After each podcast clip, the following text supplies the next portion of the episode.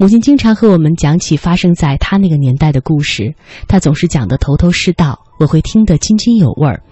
她讲了一个关于老戏迷的故事，让我的印象尤其的深刻。母亲那个时候还很小，然后呢，村里有一个从外地逃荒而来的人，呃，他是个外地户，自然是没有土地的，只好在村里的煤窖里出苦力。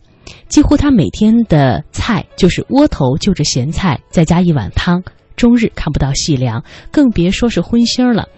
他爱抽烟，但是呢买不起，就只好弄一些劣质的旱烟卷着抽。赶上村里开个群众大会啥的，他总是最后一个离开，拿一把扫帚把人们扔掉的这个烟蒂呀，呃，扫到一起，然后挨个扒开。眯着眼睛，极贪婪地掏去里边所剩不多的烟丝，存储到自己的烟盒里。就是这样的一个人，荤腥沾不到，烟也买不起，但是他却迷上了看戏。平日里一分一毛的攒，攒够了一张票的钱，就高高兴兴地跑到县城里去看戏。可以说，他是地地道道的老戏迷。在村里人看来，他不该享有那一份高雅。有人就奚落他说。你有那个钱，你还不如买上二斤肉、一壶酒，好好犒劳犒劳自己。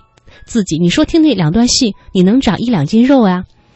他听到这些话的时候，总是不置可否，喃喃地说：“嗨，隔几天听一回戏，心就不那么空了。”有的时候呢，嘴里还不忘哼哼几句刚学会的唱腔，一副很陶醉的模样。他打了一辈子光棍儿，因为没有人照顾，再加上年轻的时候身体被严重透支。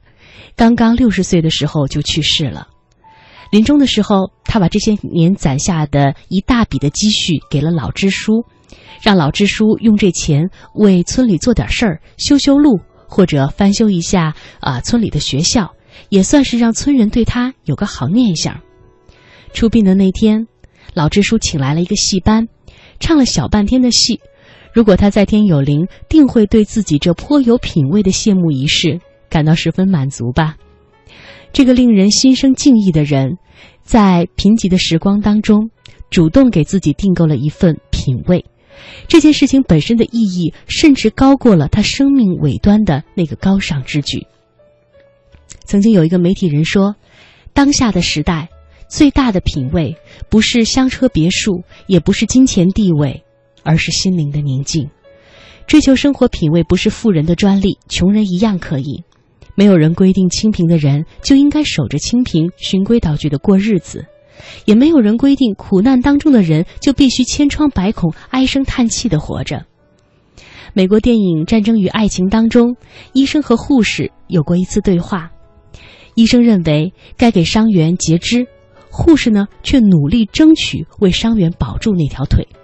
他是这样说的：“对他来说，失去腿，生命也不再有意义了。”医生说：“你可知道，如果这次不截肢失败了，第二次的手术费用会很高的。”不过呢，医生最终还是妥协了。他说：“冒这样的风险的确是不合常理，可是没有点品味追求，又算什么生活呢？有的时候，生活需要一种品味，那是给疲惫的灵魂敬的一杯酒。如今，每次回到农村的老家，我都会为小广场上那些扭秧歌的人感动。”那些农民累了一天，有的连衣裳都没来得及换，就拿起扇子扭了起来。